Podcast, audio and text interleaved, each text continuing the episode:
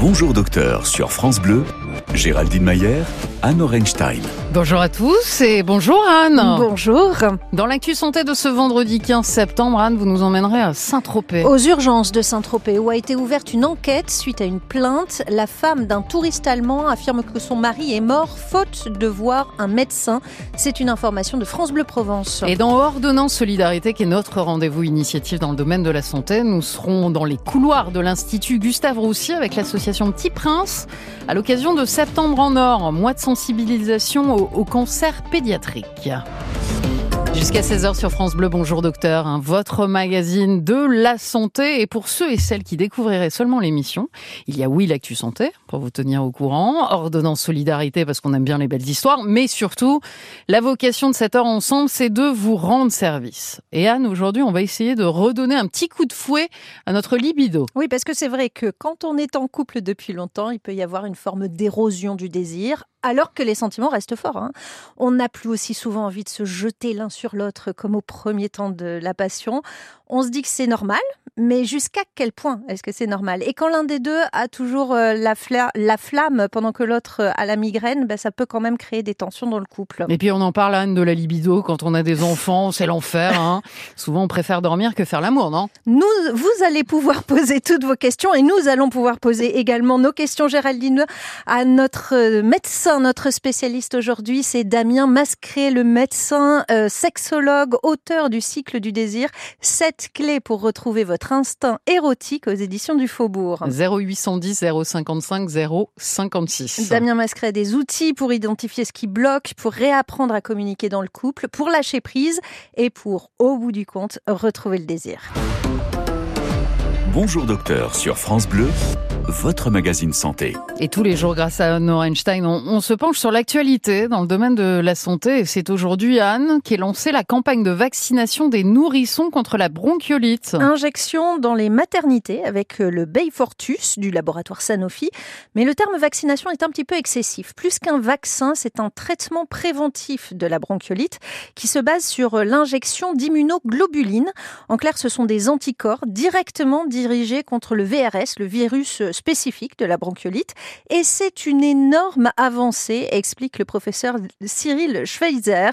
Il est professeur de pédiatrie et expert en pneumologie pédiatrique au CHRU de Nancy. La particularité de ce traitement, c'est que l'injection d'immunoglobulines protège le nourrisson durant à peu près 150 jours, c'est-à-dire 5 mois. C'est-à-dire qu'une injection faite entre le 15 septembre et puis le 15 octobre, le 1er novembre, doit permettre de protéger les nourrissons qui ont eu l'injection durant tout l'hiver. Les anticorps se retrouvent dans le sang très rapidement, en fait, au bout de 2-3 jours. Globalement, la protection, elle est quasi immédiate.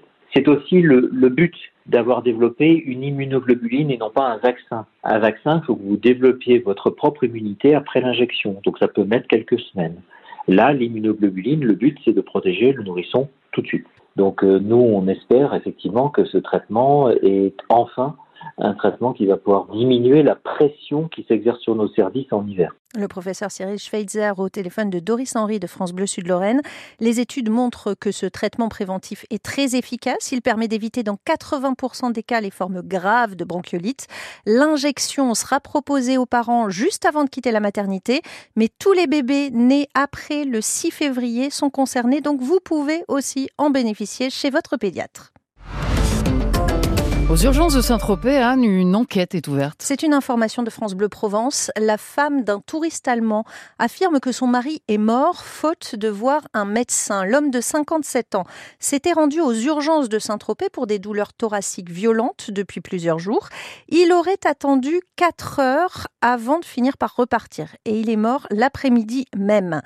Pour comprendre ce drame, si en effet il y a eu un problème de prise en charge, une double enquête est ouverte par le parquet de Draguignan et une enquête interne par l'Agence régionale de santé. On s'en était fait l'écho déjà dans, dans, Bonjour Docteur, le bus du cœur reprend sa tournée. Un bus tout neuf puisque le précédent avait été brûlé lors des émeutes de juin dernier à Bobigny. Un bus pour la santé des femmes. Il faut savoir que les maladies cardiovasculaires tuent 200 femmes chaque jour. C'est la première cause de mortalité bien avant les cancers du sein. Ce bus du cœur sillonne les routes de France depuis deux ans pour dépister ces maladies-là, mais aussi d'autres pathologies, comme l'a constaté Rafaela Birivicente pour Bonjour Docteur sur le parking d'Auchan-Louvroil où le bus du cœur est stationné depuis avant-hier. Après être passée devant le médecin et le gynécologue, Nathalie, 50 ans, attend son électrocardiogramme, comme 81% des femmes selon une dernière étude d'AXA Prévention. Cette maman ne fait pas attention à sa santé. Ce bus du cœur, c'est donc une aubaine pour elle. On se néglige un peu, euh, nous les femmes, on pense euh, à notre mari, aux enfants, on ne pense pas ça à nous. Je trouve que c'est vraiment euh, l'idéal pour nous les femmes qui ont tendance à pas prendre de rendez-vous chez les spécialistes. Marise aussi s'est un peu oubliée.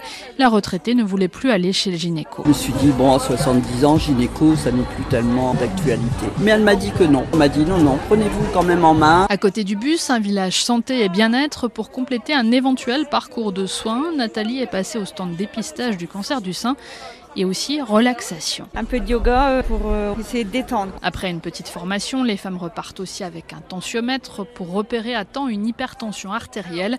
Alexandra Gilliot est infirmière à Maubeuge. À court terme, on peut réussir à diminuer le risque, mais à moyen et long terme, si le traitement n'est pas adéquat, ça va amener à des AVC hémorragiques, provoquer des infarctus. Et en plus, si les femmes ont un diabète derrière, ça va encore plus fragiliser. C'est un petit outil qui va être anodin, mais qui peut amener à éviter ces pathologies. Pendant ces trois jours, plus de 300 femmes vont bénéficier de ces dépistages du bus du cœur. Rafaela Birivicente de France Bleu Nord. Prochaine étape, Calais la semaine prochaine à l'espace Gambetta et puis après ça sera à Lille.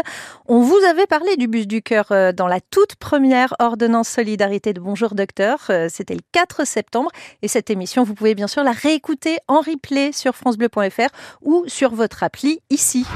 Bonjour Docteur sur France Bleu, ordonnance solidarité. On vous a déjà cette semaine parlé de Septembre en Or qui est le mois de lutte euh, contre les cancers des enfants, avec le témoignage mercredi de cette maman, un adjoint dont la fille de 4 ans, nous, a été soignée à l'Institut Curie pour un neuroblastome.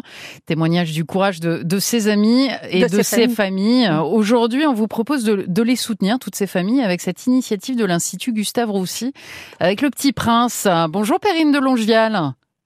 Bonjour Anne, bonjour Géraldine, merci de m'accueillir. Bonjour Madame, vous êtes directrice de la communication et de la philanthropie à l'Institut Gustave Roussy.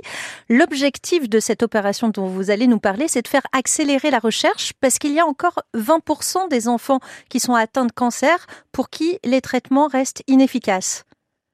Absolument. Euh, Gustave Roussy, juste quelques mots pour vous situer un peu qui nous sommes. Euh, c'est le premier centre de lutte contre le cancer en France, premier en Europe, troisième mondial. On a la chance d'avoir en France des centres d'excellence. Et euh, les cancers pédiatriques, en effet, sont, sont, la plus grande des injustices. Et euh, vous l'avez tout à fait bien dit, 20% des enfants n'ont pas de traitement efficace pour eux. Donc il est urgent d'aider les chercheurs à avoir plus de moyens pour avancer. Avec le petit prince, son papa Antoine de Saint-Exupéry écrivait dans un autre livre, Citadelle, L'avenir, tu n'as point à le prévoir, mais à le permettre. C'est la raison euh, d'être des chercheurs de Gustave Roussy, donner un avenir à ses enfants malades? C'est exactement la raison d'être. Ça résonne tellement. En fait, il y a beaucoup de phrases de Saint-Exupéry qui résonnent merveilleusement avec le combat de nos équipes qui en effet ne peuvent pas faire des promesses vaines. Ils doivent tout faire pour changer la trajectoire des patients qui leur sont confiés. Et pour les enfants, euh, il faut qu'ils trouvent les moyens, il faut qu'ils aient euh, des équipements technologiques qui permettent d'aller plus loin, plus vite. Et c'est vrai que cette phrase d'Antoine de Saint-Exupéry, et même le, personnage du Petit Prince, sa poésie, sa fraîcheur, son humanité, quand il dit s'il vous plaît dessine-moi un mouton, on peut tout à fait transformer ça. C'est ce qu'on a fait dans ce, mois de septembre en heure avec la Fondation Antoine de Saint-Exupéry.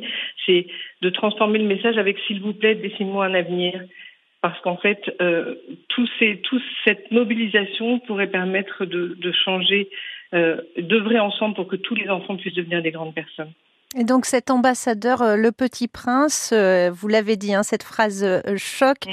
ambassadeur de cette campagne 80 ans après sa publication. Et, et on peut simplement contribuer très facilement en envoyant un SMS. Oui, il suffit d'envoyer le mot enfant par SMS au 92 250 enfant, enfant 10 ou enfant 20, ça fera un don de 10 ou 20 euros, mais enfant, c'est un don de 5 euros. Et on peut aussi aller sur le site guérirlecancerdel'enfant.fr et, et, en savoir plus sur cette campagne Guérir le cancer de l'enfant au XXIe siècle, parrainée par euh, Nicolas Sarkozy et présidée par Frédéric Lemos, qui est le papa du petit Noé, que vous connaissez peut-être et qui nous dit euh, un cancer à 7 ans sérieux. Le, numéro, à composer, c'est le 92 250. Et, la, et le montant sera directement prélevé sur votre facture téléphonique. Donc c'est vraiment très très simple et assez indolore finalement. Perrine de Longial, merci beaucoup. Merci à vous, merci beaucoup. Merci beaucoup. Jusqu'à 16h sur France Bleu, bonjour docteur. Et au 0810 055 056 aujourd'hui, vous allez pouvoir tout poser toutes vos questions à un sexologue. Au docteur Damien Mascret. Bonjour Damien. Bonjour. Bonjour. Dans un couple, forcément, on finit par installer une routine sexuelle? Alors c'est vrai que notre cerveau est très paresseux et notre cerveau érotique en particulier. Donc c'est vrai que dans un couple, on a tendance petit à petit à restreindre un petit peu les pratiques notamment, mais aussi à prendre moins soin du contexte, des circonstances, à ne pas préparer comme il se doit cette rencontre de décor. Donc oui, ça explique qu'il y a une routine qui peut s'installer si on n'y prend pas garde. Vous êtes sexologue, quand est-ce qu'il faut aller consulter un sexologue Alors souvent, évidemment, les couples euh, où l'une des deux personnes du couple consulte quand il est déjà tard et qu'on a déjà hmm. essayé beaucoup de choses. Euh, donc le plus tôt, comme souvent en médecine, mais en sexologie, c'est vrai aussi, le plus tôt est le mieux. Dès qu'on sent que finalement la sexualité n'est plus aussi réjouissante qu'avant, quand ça n'est plus euh, ce même plaisir de la rencontre de l'autre, eh bien ça vaut la peine d'aller consulter, ne serait-ce qu'une consultation d'ailleurs, pour voir un petit peu ce, ce qui pourrait dysfonctionner ou en tout cas ce qui commence à marcher un peu moins bien. À tort, j'imagine que dans vos consultations, il y en a un qui parle, l'autre qui écoute, limite qui fait la tronche. Ça se passe véritablement comme ça dans la vie ou pas? Alors euh, non, en réalité, c'est vrai que ce sont souvent les femmes qui consultent euh, en premier. Alors moi, a fortiori, puisqu'à l'hôpital américain, je vois des femmes qui ont, qui ont en particulier d'ailleurs des, des, cancers. Mais même avant, euh, dans le cabinet libéral, je voyais souvent les femmes qui consultaient, y compris pour amener leur partenaire ensuite, ou leur partenaire qui peut être une femme aussi d'ailleurs. mais en tout cas, il y en a un des deux qui prend l'initiative. Et ensuite, quand on propose, bah, quand vous voulez ou si vous voulez, votre partenaire peut venir. Euh, dans 95% des cas, le ou la partenaire vient. Et euh, dans allez, 99% des cas, le ou la partenaire est tout à fait d'accord pour en parler parce que c'est un petit peu neutralisé. Il n'y a pas toute la passion ou toute l'émotion qu'il peut y avoir quand on parle en tête à tête. Est-ce qu'il y a un âge où il y a plus de consultations? Alors non, paradoxalement, là aussi, euh, même les jeunes, euh, notamment quand j'avais le cabinet en libéral, j'avais beaucoup de jeunes couples, hein, entre 20 et 25 ans, qui consultaient parce que tout allait bien, le plan amical, le plan intellectuel, bref, tout allait bien, sauf finalement euh, ce plan qui avait tendance à, devenir un petit peu ennuyeux pour l'un des deux. Donc non, que ce soit un jeune couple, un couple ancien, un jeune couple, bien qu'il s'agisse de seniors, eh bien, tous les âges consultent. On a lu d'ailleurs dans votre livre que les femmes dans la cinquantaine avaient plus d'orgasmes que celles qui sont dans la trentaine. C'est vrai? C'est vrai? Oui, c'est vrai, c'est vrai. Les Et Pourquoi? Et pourquoi? Eh bien, parce que les femmes de la cinquantaine d'aujourd'hui, attention, faut toujours se méfier quand on compare la cinquantaine de la trentaine, parce que les femmes de la trentaine d'aujourd'hui seront peut-être différentes des femmes de la cinquantaine dans 20 ans. Euh, mais en tout cas, on sait qu'aujourd'hui, effectivement, ce sont des femmes qui se sont un petit peu libérées de, de tas de pressions hein, socioculturelles, euh, finalement, ont envie d'en profiter et ne se posent plus autant de questions que se posent souvent les jeunes, notamment par rapport à la normalité. Est-ce que c'est normal de faire ça? Est-ce que je dois me comporter comme si euh, Est-ce que si moi ou ma partenaire me demande ça, je dois le faire? Il n'y a plus toutes ces questions. Maintenant, on sait ce qu'on veut ou ce qu'on ne veut pas ou ce qu'on est prêt à essayer. Donc, euh, il y a une sorte de libération, on va dire, qui s'est faite dans la femme dans sa sexualité, en tout cas pour l'atteinte de l'orgasme. Et les quarantenaires, elles sont entre les deux, elles se tâtent? Alors, euh, elles font ce qu'elles veulent d'abord, mais c'est vrai que faut se méfier encore une fois hein, des tranches d'âge. Mm. On a des contre-exemples en permanence, de même que je dis rarement les hommes ceci, les femmes cela, parce qu'on a là aussi des contre-exemples, des femmes qui se comportent dans les stéréotypes d'hommes et des hommes qui se comportent dans les stéréotypes qu'on prêtait à la sexualité féminine.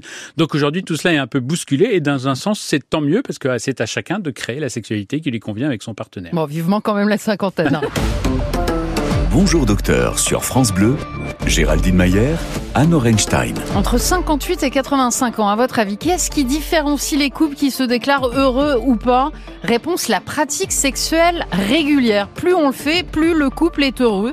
C'est une, étude très sérieuse hein, réalisée par l'université John Hopkins. Et une autre étude laisse entendre que ça rend aussi plus intelligent, que ça booste notre immunité et que ça a des bienfaits sur le sommeil. Donc autant ne pas se priver. Mais sauf que des fois c'est plus facile à dire qu'à faire. Vous avez la libido en berne 0810 055 056.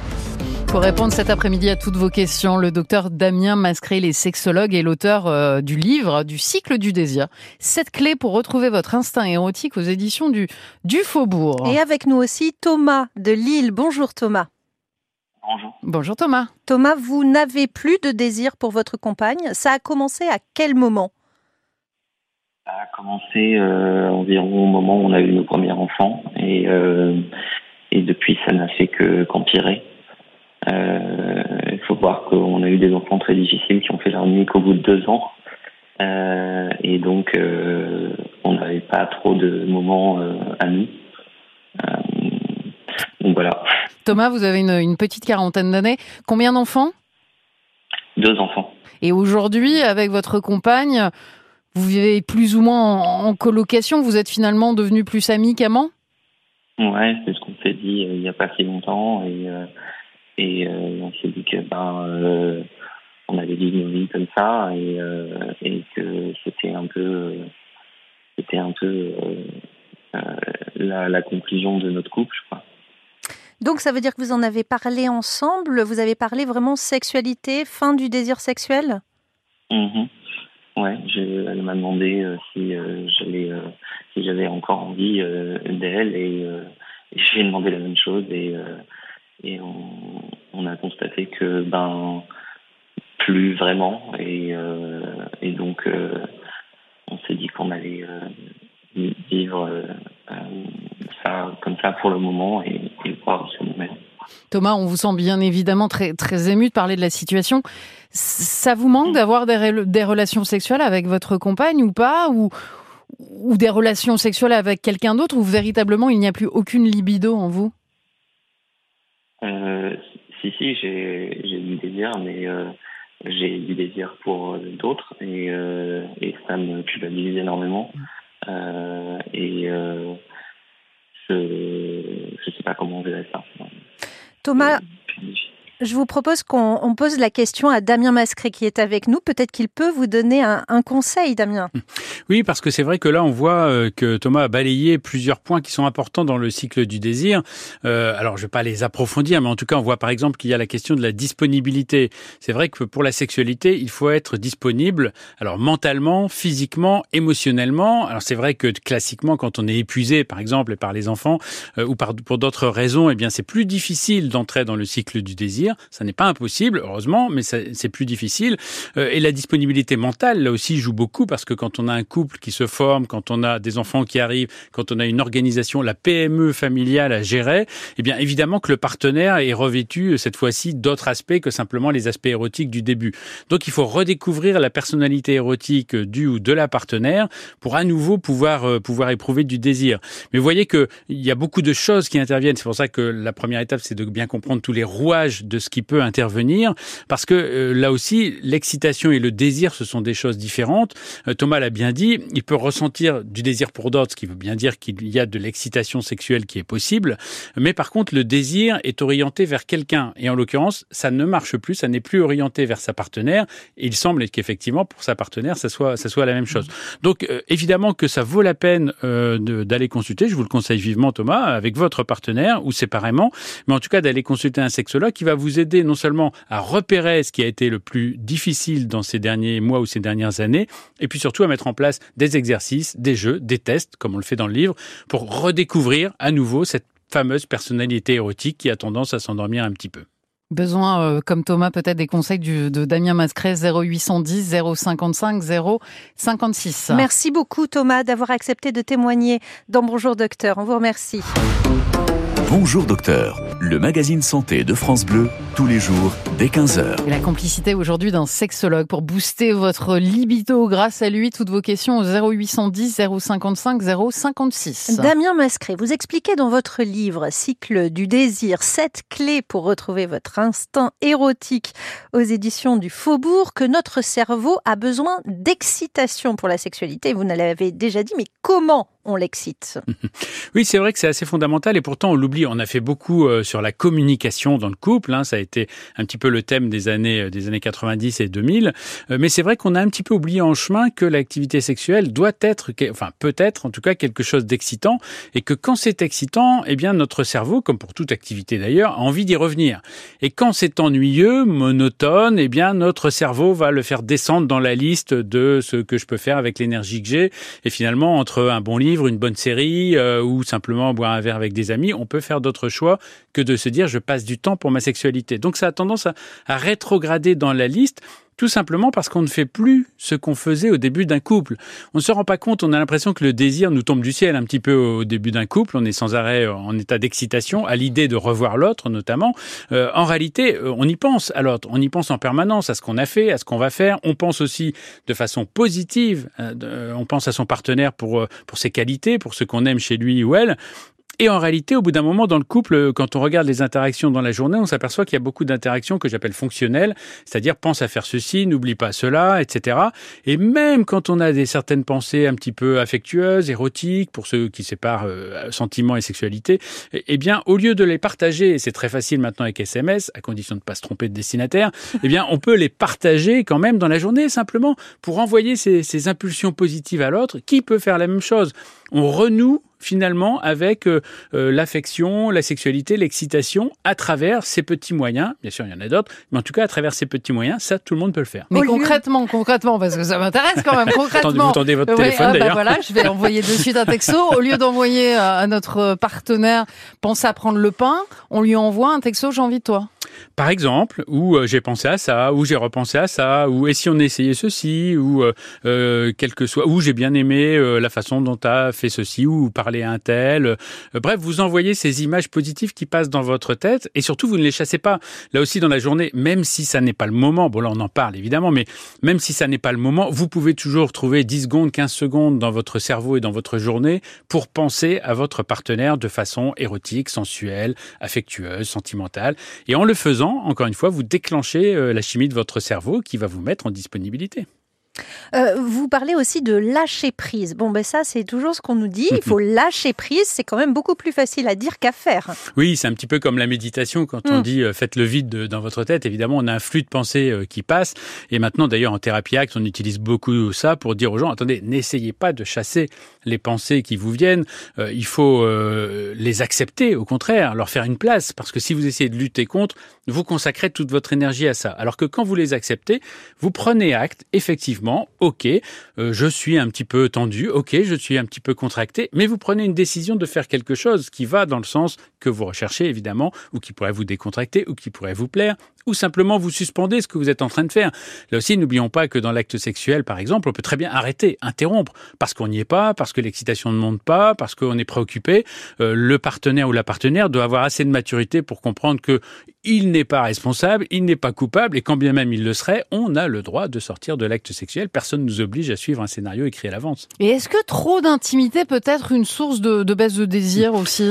Oui, tout à fait. C'est vrai qu'on a parfois des vases communicants qui se produisent, c'est-à-dire que plus l'intimité augmente entre les partenaires euh, et plus finalement euh, les surprises vont s'évanouir parce que on se connaît tellement bien. D'ailleurs, les enchaînements de l'acte sexuel euh, eux-mêmes sont répétitifs. Quand on interroge les couples sur le dernier rapport et sur l'avant-dernier, eh bien très souvent il y a très peu de variations et, et très souvent aussi vous savez que quand votre partenaire fait, fait tel geste ou prend telle position, ensuite il va faire tel autre geste, telle autre position. Donc il n'est pas question de changer de partenaire à chaque à chaque fois, encore qu'on fait ce qu'on veut, mais tout cas avec le même partenaire, remettre de l'imprévisibilité c'est effectivement quelque chose qui euh, va recréer une distance. On dit que le désir a besoin d'une certaine distance et donc d'être un petit peu plus imprévisible, un peu moins intime avec son partenaire, avoir chacun sa vie, c'est intérieur ou extérieur, un petit peu plus séparé. Parfois, eh bien, ça crée une tension érotique là aussi dans le couple. Arrêtez de faire vos besoins la, la porte ouverte. bah, non, je plaisante, mais c'est vrai. vous n'avez pas tort parce que effectivement, euh, moi je dis souvent, euh, euh, regardez dans vos comportements, est-ce que vous auriez fait ça euh, les premières semaines de votre rencontre avec votre partenaire? Il y a des tas de choses que vous n'auriez pas fait. Alors il y a des choses qui sont très sympathiques à faire ensemble, mais il y a des tas de choses que vous ne vous seriez pas permises. Or, eh bien là aussi, on crée une intimité qui finalement désamorce. Et heureusement, notre cerveau a été fait pour ça avec notre éducation familiale, pour désamorcer un petit peu l'excitation et le désir quand on est très intime avec quelqu'un. Donc il faut recréer cette distance. Vous aimeriez retrouver la passion des premiers jours Comment? Bah déjà en commençant par poser la question au docteur Damien Mascret au 0810 055 056. Et vous nous avez également écrit euh, à l'adresse mail bonjourdocteur@radiofrance.com la question de Blandine. J'ai un cancer avec euh, des hauts et des bas dans le traitement. Mon compagnon voudrait avoir des relations sexuelles avec moi, euh, mais moi j'ai pas du tout la tête à ça et en plus physiquement je ne me plais pas. Je n'ai plus de cheveux, j'ai perdu beaucoup de poids. Comment est-ce qu'on peut garder une complicité physique sans pour autant avoir une activité sexuelle?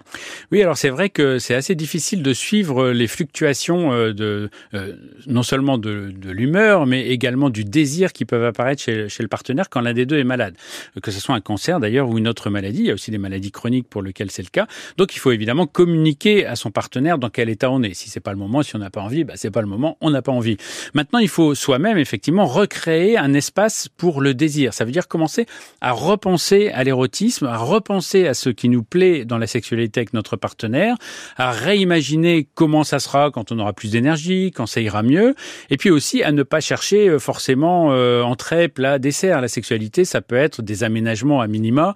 Euh, dans, dans, le livre, il y a des questionnaires où il y a plus de 130 possibilités, mmh. et même des cases vides, parce qu'on peut en rajouter, sur tout ce qu'on peut faire. Parce que très souvent, là aussi, quand on interroge les femmes ou les hommes euh, sur euh, quelles pratiques vous ils en citent quelques-unes, et ensuite, euh, bah, c'est tout. Voilà, ça s'arrête là. Ou alors, on aime bien ça, d'accord, mais vous, qu'est-ce que vous aimez? Qu'est-ce que vous auriez envie de faire des essayer.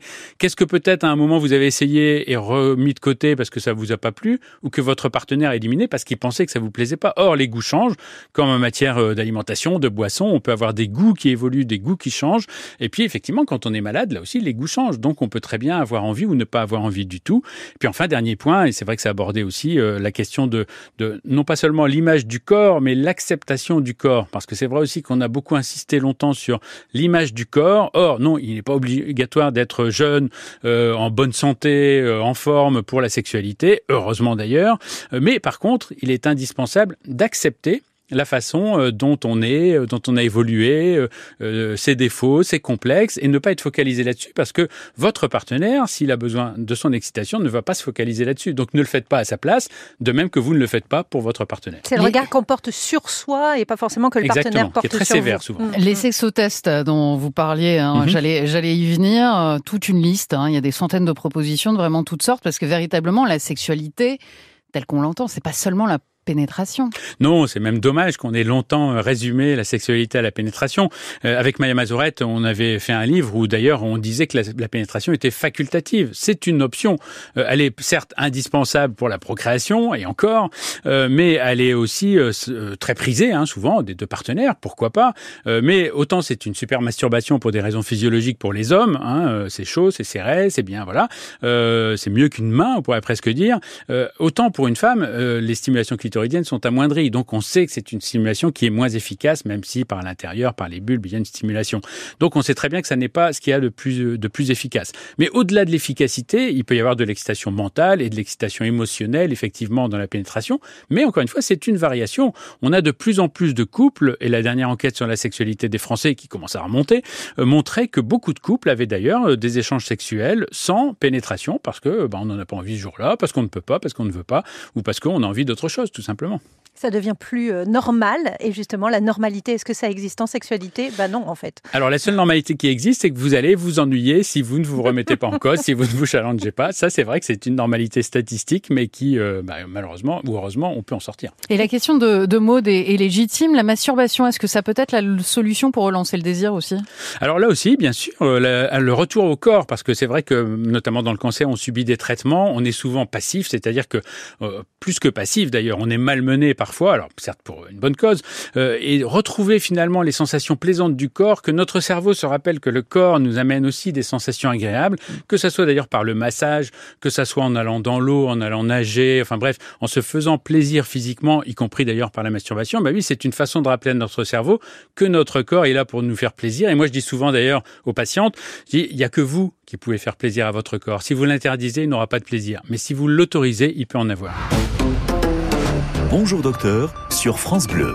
Avec Damien Mascret qui est sexologue et grâce à qui la flamme va se rallumer, on, on l'espère. On a Jean avec nous. Bonjour Jean. Bonjour Jean. Bonjour tout le monde. Bonjour, Bonjour. tout le monde. Vous avez quel âge Jean? 85 ans. Marié? Depuis 62 ans. Bon, sauf que vous avez Avec plus de désir pour avec madame. la même. Avec la même. Oui. Donc déjà bravo. Oui. Rien que pour ça bravo, ça mérite. Sauf que vous avez perdu le désir? Mais c'est- C'est-à-dire que je- j'ai une érection, mais pas suffisamment euh, force pour parvenir à une pénétration. Donc je suis très vexé de ne pas y arriver. Hum. Et, je, et je pense que mon épouse est dans la même situation. Quoi. Voilà, c'est bon. Je ne dis pas que tu n'es pas capable ou tu es plus capable, mais mais c'est ça quoi. Ah bah, On et est puis tous ça- les deux frustrés. Et puis ça doit lui renvoyer l'idée que peut-être que c'est à cause d'elle que vous n'arrivez plus à avoir euh, d'érection. Là Damien. aussi. Alors oui, c'est vrai que très souvent euh, les, les femmes avaient l'imaginaire que euh, le témoin du désir c'était l'érection. Aujourd'hui, on sait que ça peut être complètement découplé. D'abord pour des raisons physiques, biologiques, des maladies, l'âge. On peut très bien euh, avoir un, un désir très intense pour quelqu'un, beaucoup d'excitation et ne pas avoir d'érection, ou on peut avoir une érection et la perdre effectivement parce que bah, les corps caverneux qui forment le pénis n'ont plus les mêmes performances à 85 ans qu'à 20 ans évidemment. Mais peu importe dans un sens parce que là aussi, il y a des tas de choses qu'on peut faire avec sa partenaire euh, dans un lit, des tas de pratiques qu'on peut avoir. Donc la question à lui poser euh, euh, et à vous poser d'ailleurs, c'est qu'est-ce que tu aimerais faire Qu'est-ce que tu aimerais essayer? Est-ce qu'il y a des choses qu'on n'a jamais fait et que tu aimerais faire ou qu'on a vu dans un film ou en parler quand on voit une scène? Euh, Bref, euh, voir ce qu'on peut essayer. Alors il ne s'agit pas là aussi de rivaliser avec euh, des acteurs de, de 20 ans. Hein. On parle pas de ça, mais on parle de toutes les pratiques érotiques ou sexuelles qui pourraient plaire à l'autre, sans oublier les caresses, le toucher, parce que caresser l'autre et se faire caresser sur tout le corps, eh bien là aussi, ça déclenche non seulement des sensations agréables pour notre cerveau, mais ça nous met aussi dans une disposition érotique parce qu'il y a un relâchement d'endorphine, c'est morphine du cerveau. Alors je sais, Jean, vous nous l'avez confié hors antenne que vous n'aimiez pas parler de ça avec madame, mais c'est le Oui. conseil par, excellence qu'il faut donner, c'est parler. Oui, exactement. Voilà, c'est, c'est, je parlais des sexotests, mais c'est vrai que vous lui faites, vous lui, vous l'interrogez, vous lui posez des questions. Bah toi, qu'est-ce que t'en penses? Alors peut-être c'est plus facile quand on voit un film ensemble. Euh, ça t'aimerait, t'aimerais qu'on essaye. Vous pouvez même vous amuser hein, en disant t'aimerais qu'on essaye, même si ça vous paraît complètement fantaisiste. Mais c'est une façon de redire à l'autre je suis ouvert, je suis disponible pour en parler. J'accepte qu'on aborde le sujet, c'est important pour nous. Donc euh, si tu as quelque chose à me dire, n'hésite pas à le dire. Il n'y a pas de jugement, il y a du respect de l'amour, j'imagine, si vous êtes ensemble depuis aussi longtemps. Donc vous pouvez évidemment vous le permettre. On vous embrasse, Jean, on embrasse madame aussi. Merci, Jean de nous avoir appelés. La conclusion, Damien Mascret, c'est qu'on peut finalement avoir une sexu- sexualité épanouie à tout âge, on vient de l'entendre avec euh, Jean, euh, dans n'importe quelle situation et sans que ce soit parfait. Parce que finalement, c'est ça qui a évité la perfection, la tentative de la perfection. Oui, ça serait même la pire erreur. La seule question à se poser dans l'acte sexuel, c'est est-ce que ce que je suis en train de faire me plaît ou m'excite? Si c'est pas le cas, il faut proposer autre chose à son partenaire, sa partenaire ou ses partenaires. Donc rechercher cette excitation avec effectivement non pas une recherche de performance, mais simplement de plaisir à ce qu'on fait ou à ce qu'on a envie de faire. Et puis un autre conseil, hein, lisez-le sous la couette, à deux, cycle du désir, sept clés pour retrouver votre instinct érotique aux éditions du Faubourg. C'est le livre de Damien Mascret. On s'est beaucoup amusé avec Anne à faire vos sexotests. Mais on Voilà. va continuer Et on à a les faire. rajouté des cases. voilà. Merci en tous Merci les cas, docteur. Merci, docteur. Et on se retrouve lundi pour parler des avancées de la recherche sur la maladie d'Alzheimer. Parce que oui, il se passe des choses. Un médicament vient même d'être lancé aux États-Unis. On en parlera avec l'un des fondateurs de la Fondation Recherche Alzheimer. Et bien sûr, comme à chaque fois, vous pourrez poser euh, toutes vos questions au 0810 055 056. D'ici là, vous passez un bon week-end. Vous en profitez pour vous faire les replays de tous les bonjours docteurs de la semaine en un clic. francebleu.fr, faites ça au lit, sous la couette, avec monsieur, avec madame, avec tous les jours nos, nos ordonnances solidarité, à savoir des bonnes initiatives euh, dans le domaine de la santé. Et aujourd'hui, c'était à l'Institut Gustave Roussy, avec euh, comme ambassadeur le Petit Prince, pour aider les enfants malades à se sentir mieux et à leur donner un avenir.